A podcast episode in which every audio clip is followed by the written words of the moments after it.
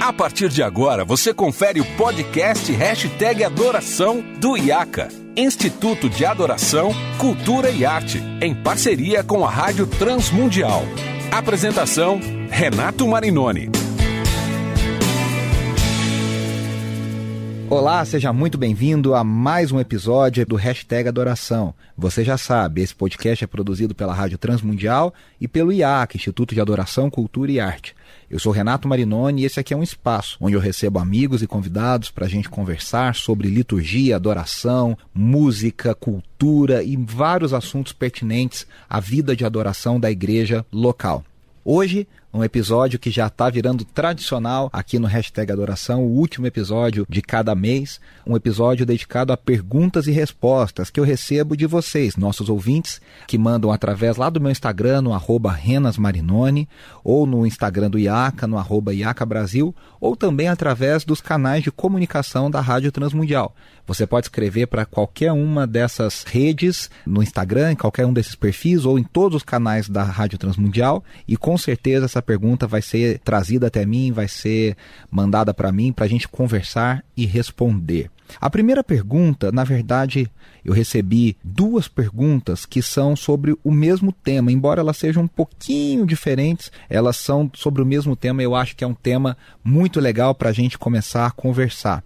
E a pergunta que a gente recebeu de um dos nossos ouvintes é: qual a melhor forma de incentivar a igreja a ficar de pé durante toda a ministração? Mesmo tendo músicas animadas, ficam no máximo 60% das pessoas em pé. E a outra pergunta que é parecida é dizendo assim: uh, o ministro de louvor tem que induzir a igreja a cantar? Ou a igreja deve cantar junto, sem precisar de estímulo? E aqui é uma coisa muito interessante porque envolve questões até teologicamente profundas, né? A grande pergunta é: para que, que existe o ministro de louvor, para que, que existe o líder de louvor e até onde o líder de louvor deve ir na tentativa de engajar a igreja. E a primeira questão que nós precisamos entender é que o líder de louvor ele não gera adoração no coração das pessoas. O líder de louvor ele não é capaz de produzir adoração no coração de ninguém. Ou seja, a gente precisa entender que nós não estamos ali para transmitir, gerar, fazer adoração acontecer no coração das pessoas. O único que pode gerar adoração no coração das pessoas é o próprio Deus através do seu Santo Espírito, né? Então essa consciência primeiro nos liberta. A gente não tem esse papel, a gente não consegue a gente não tem essa capacidade, por mais bem capacitado, por mais bem intencionado que o líder de louvor seja, por mais espiritual que ele seja, por mais leitura da Bíblia que ele faça, por mais oração que ele se dedique a ter, ele não consegue gerar adoração no coração das pessoas. E aí você me pergunta, então para que, que o líder de louvor existe? Para que, que ele está ali? Ele está ali para incentivar a igreja a adorar a Deus. Ou seja, ele está ali para conduzir a ministração, para conduzir a, a, as canções de uma forma que a igreja se sinta motivada a cantar e, ao cantar, a igreja entenda mais sobre o Evangelho, aprenda mais sobre Jesus, aprenda a amar mais a presença de Deus e aprenda a proclamar a glória de Deus entre as nações. E aí sim a gente precisa é, pensar em algumas ferramentas. Porque quando a gente fala de incentivar a igreja, isso de uma forma não equilibrada pode descambar para manipulação. A música é uma ferramenta muito importante e é uma ferramenta muito poderosa e ela tem uma atuação, ah, inclusive neurológica e física no ser humano. Ela produz certos estímulos que causam emoções, que causam inclusive ah, alterações de batimento cardíaco e até na questão da prontidão do corpo, dependendo do tipo de música a que você é exposto. Dito isso, é importante nós entendermos, e o ministro de louvor, o líder de louvor, o instrumentista, o cantor, ele precisa saber que ao lidar com a música, ele está sim lidando com uma ferramenta muito poderosa que pode ser mal usada ou pode ser bem usada. E no nosso caso, nós precisamos usar bem. E manipular as pessoas através de uma manipulação musical não é um bom uso da ferramenta da música que nós temos à nossa disposição. Então a manipulação ela pode ocorrer através de frases de efeito, de palavras de efeito, de tons que podem ritmos que podem ser colocados encadeados, às vezes junto com telão, junto com iluminação, a gente consegue produzir um clima mas esse clima, na verdade, ele não tem uma, uma origem verdadeira, autêntica ah, na presença de Deus. E isso é uma manipulação e isso deve ser evitado.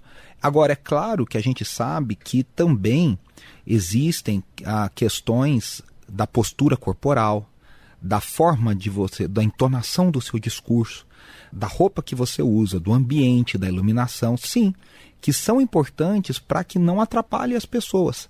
Você não quer que a sua roupa atrapalhe as pessoas de adorarem a Deus. Então você não usa roupa muito apertada para não chamar muita atenção, você não usa roupa muito feia, muito larga para não chamar atenção por outro lado. Você não quer um ambiente escuro demais ou claro demais, você não quer um som baixo demais ou alto demais todas essas questões que podem distrair a igreja do que realmente importa. O foco é colocar os nossos olhos, o nosso coração, a nossa mente no Senhor naquele momento. Então, nesse sentido, a gente precisa também cuidar, não para manipular, mas para não atrapalhar as pessoas. E aí sim, nós temos que ter um belo sorriso, um corpo. A, a, a, minha esposa Andressa Marinoni, que trabalha nessa área, né, como vocal coach e, e tem muita capacitação para falar sobre isso, sempre fala isso, o corpo vivo, né? Você tem consciência do corpo. Você tem um corpo ali que está vivo na hora da administração, ou seja, ativamente participando da comunicação não verbal que acontece ali. E, claro, através das nossas palavras. O máximo que um líder de louvor pode fazer é incentivar, é motivar. Como isso acontece? De forma rápida, direta, sem enrolação e bem embasado e bem feito. E aí você incentiva a igreja, você motiva a igreja falando, lembrando por que, que as pessoas estão ali, por que, que nós cultuamos, lembrando o Deus que nós servimos, o Deus que nós adoramos, lembrando de N questões ah, sobre salvação, sobre gratidão, sobre ah, receber a graça do Senhor e tantas questões maravilhosas que colocam o nosso foco em Deus e tiram o nosso foco das coisas erradas. E aí nos lembram de do Deus que nós temos e eu acho que quando nós entendemos e nós lembramos o Deus a quem servimos e a quem adoramos, naturalmente a igreja irá se engajar na adoração. Então, não é papel do ministro de louvor, do líder de louvor, a carregar a igreja nas costas. Não é papel dele a manipular. O papel dele é incentivar. Então, sim, né, a, a pergunta é bem direta: qual a melhor forma de incentivar a igreja a ficar em pé? E aí a primeira coisa é, talvez, né, o ficar em pé não é o mais importante. É um sinal. Claro que é um sinal. Mas tem gente por questões outras que não podem estar em pé naquele momento. Isso não significa que ela não está adorando, que isso, isso não significa que ela não está engajada, isso não significa que ela está com o coração fechado. Né? Tem gente que às vezes está sentada com o coração muito mais aberto e focado em Deus do que pessoas que estão em pé. Mas claro que é um sinal. A pergunta que eu acho que deveria ser feita é: por que as pessoas não estão se engajando? Será que o tom está alto demais? Será que o ritmo está rápido demais? Será que o volume não está adequado? Será que há algo no ambiente que está atrapalhando? Será que o tempo da administração é muito longo e as pessoas se cansam e elas sentam? A gente precisa fazer essas perguntas. Talvez o problema não esteja nas pessoas. A gente, até para se proteger, eu falo por mim, né? Ah, na minha própria experiência, a gente fala, poxa, as pessoas estão frias, as pessoas não querem se engajar na adoração, as pessoas não querem se envolver na adoração, no tempo de adoração com canções da igreja. Mas muitas vezes o problema e a questão pode estar em nós, como equipe de louvor. E a gente tem que estar aberto a se perguntar por que, que isso está acontecendo e fazer uma análise, uma autoanálise. E perceber se a gente também não tem dado motivo para as pessoas é, ficarem desconectadas. Logo é finito e carnal, logo é diante de um Deus imortal, logo é de graça recebi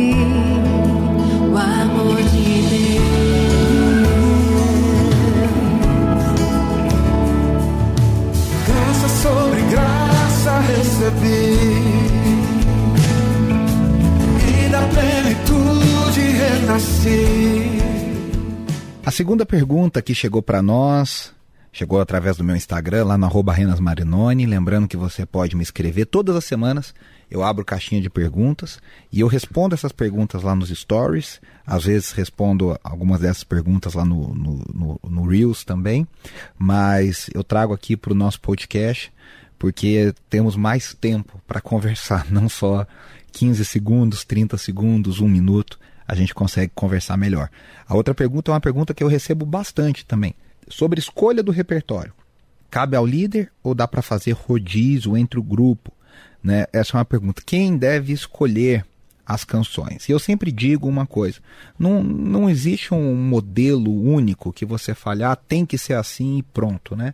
Eu acho que depende do nível de maturidade da sua equipe, de como vocês dividem as tarefas, né? compartilham as tarefas, mas há alguns princípios que precisam ser compartilhados e entendidos que aí eu acho que sim fazem diferença e dentro da sua realidade você adapta esses princípios para a forma como isso vai acontecer.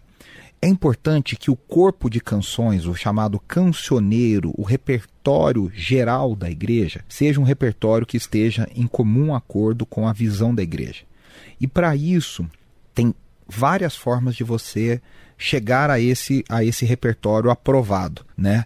Geralmente você vai precisar da participação pastoral, seja do pastor da igreja, se a igreja tiver um corpo pastoral, de algum dos pastores que possa ter a confiança do pastor líder, presidente, sênior, para fazer isso, né? E também pode haver um, um conselho ou um corpo de pessoas capacitadas, habilitadas, com experiência musical, com experiência teológica, né, com maturidade teológica, com vivência na igreja, com tempo naquela comunidade local, para fazerem essa escolha, essa limpa, essa, essa aprovação das canções que estarão no repertório. Dito isso, você já tendo um repertório, então qual é o princípio, né? Esse repertório precisa estar alinhado pastoralmente, teologicamente, com a visão da igreja local. Como isso vai ser feito? Eu disse, sugeri aqui alguma questão, mas há outras formas, né? Às vezes o pastor não tem mais pessoas, ele precisa fazer isso sozinho, ou ele vai fazer isso junto com o líder do Ministério de Louvor. O fato é que vocês precisam chegar a esse consenso. Uh, dito isso, na prática, uh, como é que cada administração vai ser formada? Né? E aí sim, o princípio é, e até uh, uma aluna ontem, no encontro que eu tenho feito sobre o meu livro Mergulhando na Adoração, até falou sobre isso, né? Ah, eu, um aluno, na verdade, falou: eu estava pensando em, em dividir a administração para duas pessoas, né? Então um, um, escolhe um tanto de música, o outro escolhe outro tanto de música e cada um ministra as músicas que escolheu.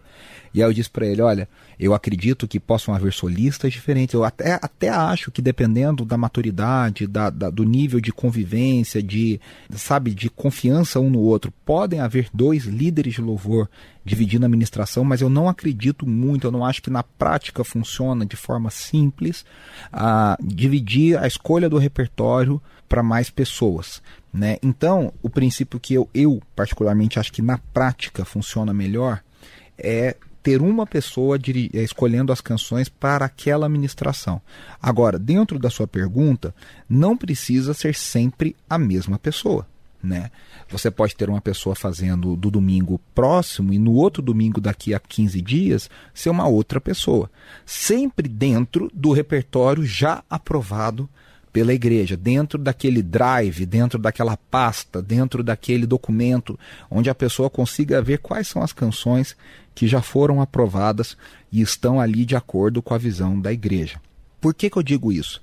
Porque as canções elas precisam uh, estar primeiramente alinhadas com o tema geral daquele culto, daquela celebração.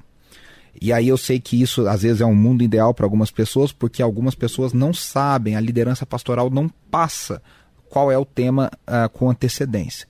Se esse é o seu caso, você precisa pelo menos tentar alinhar as canções o melhor possível entre elas.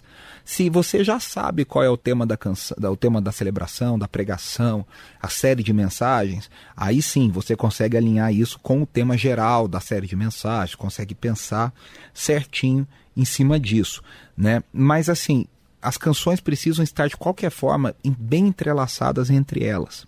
Se mais de uma pessoa fica escolhendo as canções, é, é mais complicado, porque precisa haver uma concordância, uma conversa, uma conversa colegiada.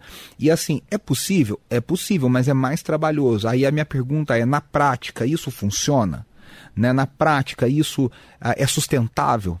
Né, eu não quero aqui ser pragmático, mas de certa forma há uma certa praticidade saudável que precisa ser mantida. É sustentável fazer assim? Ou é melhor eu, na primeira semana eu coloco para o fulano fazer, na segunda semana eu coloco para o Beltrano, na terceira semana eu coloco para o Zezinho e para o Joãozinho. Né? É, é, no sentido de que eu posso compartilhar, mas eu acho que é mais fácil e mais sustentável se cada pessoa cuidar daquela ministração na escolha das canções. E aí é algo importante: essas pessoas também precisam ser pessoas maduras espiritualmente, capacitadas teologicamente, com vivência na igreja local, para fazerem um bom trabalho. E aí fica aqui o meu incentivo, que é óbvio que, e isso é muito bom, a gente trazer novas pessoas para a gente capacitar novas pessoas. Ninguém nasce sabendo. Ninguém nasce já fazendo isso maravilhosamente bem. A gente precisa investir tempo na formação de novas pessoas. E aí sim, quando você estiver formando uma nova pessoa, você pode falar: olha, eu fiz assim, eu escolhi isso por isso, escolhi essa canção por aquilo, pensei assim, pensei assado. E aí você compartilha como você chegou naquele repertório. E aí ao longo do tempo você vai compartilhando essa tarefa e aí a gente espera que em algum tempo essa pessoa esteja preparada para também fazer o seu repertório e fazer isso de forma abençoadora para a igreja local.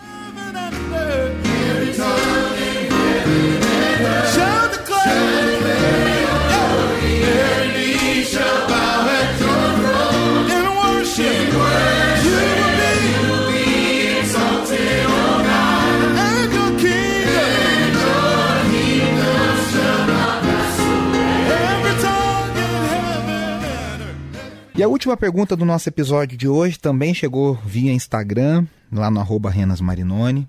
É, e a pergunta é muito legal. Diz assim: Como encontrar o equilíbrio entre razão, racionalidade e emoção na hora de ministrar? E aqui é uma coisa interessante: em círculos mais reformados, mais conservadores, se dá muita ênfase à razão, à racionalidade. Em círculos mais pentecostais, neopentecostais e neocarismáticos, se dá muita ênfase à emoção na hora da ministração. E aí você me pergunta: o que é o certo? O que a Bíblia nos ordena? Razão ou emoção? E a resposta é as duas coisas. A razão sem a emoção é fria, né? A razão sem a emoção é algo gelado, é algo ali distante, não, não, não comunica, não transmite, não cria empatia, não, não engaja. A emoção sem a razão, ela é vazia, ela não se sustenta, ela é passageira. Então nós precisamos da razão e da emoção andando lado a lado. Né? O apóstolo Paulo fala lá em Efésios capítulo 5, nos versículos 18 e 19, que a gente não deve se embriagar com vinho, mas a gente deve se encher do Espírito, falando entre nós com salmos, hinos e cânticos espirituais. Aí ele diz assim: cantando e louvando de coração ao Senhor né? Então, quer dizer, eu tenho a racionalidade dos salmos, dos hinos, dos cânticos espirituais. Eu estou engajado na fé cristã, com os evangelhos, com o ensino dos apóstolos, mas ao mesmo tempo isso deve ser feito de todo o coração. E esse coração significa mente e coração, né? Nós temos que entender que as verdades do Evangelho são comunicadas a nós pela nossa mente, passam intelectualmente para nós, mas essas verdades do Evangelho elas não devem simplesmente ser armazenadas no nosso HD racional. Eles, essas verdades do Evangelho precisam a, atingir as nossas emoções, o que Jonathan Edwards vai chamar no clássico cristão chamado afeições religiosas, ele vai chamar isso de afeições, que são emoções profundas emoções que surgem a partir de iluminação na mente, mas essa iluminação na mente também passa para o coração e atinge o nosso coração. Então, na hora da ministração, e aí eu acho que a gente vê esse exemplo, né, de tudo isso nos Salmos. Os salmos são o perfeito equilíbrio entre a mente, a racionalidade, o conhecimento da palavra de Deus, a reafirmação das doutrinas, de quem Deus é, de que, o que Deus faz, com a emoção, inclusive emoções que para nós às vezes não são muito comuns. Né? Os salmos expressam dúvida, os salmos expressam descrença, os salmos expressam raiva, ira, do salmista, né? Mas essas todas essas emoções são corrigidas e elas são direcionadas e elas são redimidas diante da luz da palavra, da racionalidade da palavra. Ou seja, a emoção ela qualifica a razão. E a razão não é uma rainha sozinha, solitária, né? Ela tem ali a companhia das emoções para também suavizar, para também qualificar, para também penetrar mais profundamente no coração das pessoas que nos ouvem. Então, uh, eu diria que a gente precisa encontrar o equilíbrio entre razão e emoção, ao ponto de que as emoções não governem sozinha a nossa administração, mas que a razão também não dite o tom frio, distante das nossas ministrações. O equilíbrio bíblico é mente e coração. A mente atingida, iluminada pela palavra, e essa iluminação atinge o nosso coração e nós somos completamente corpo e alma, né? Somos atingidos pelas verdades do evangelho. E aí nós levantamos as nossas mãos, a gente derrama lágrimas, a gente sorri, a gente bate palmas, a gente se ajoelha, a gente pula na presença do Senhor, porque nós estamos inteiramente contaminados no bom sentido, né, atingidos pela palavra do Senhor que nos atinge por completo.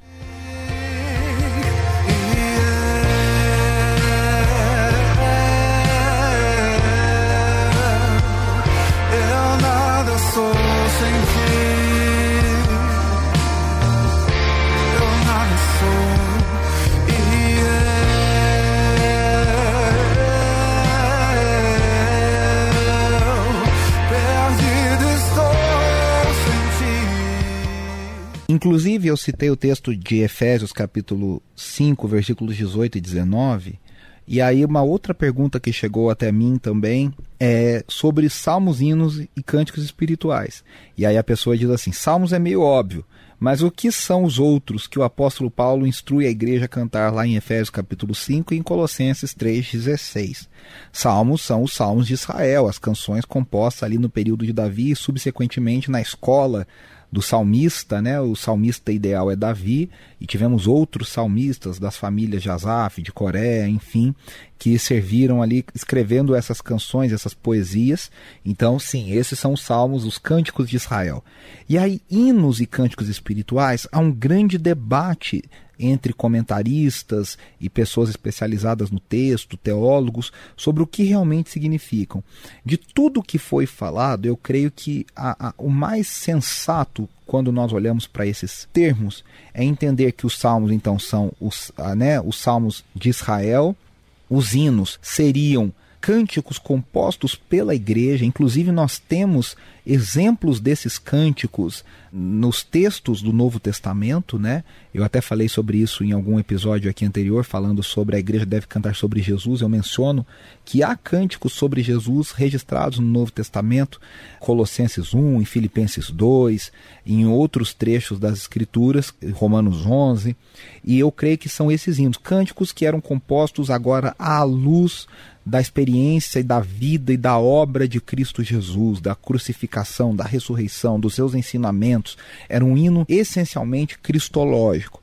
E aí eu entendo a partir da leitura, principalmente da carta, a primeira carta de Paulo aos Coríntios, que cânticos espirituais seriam aqueles cânticos surgidos em meio à espontaneidade e à vivência da comunidade na adoração congregacional.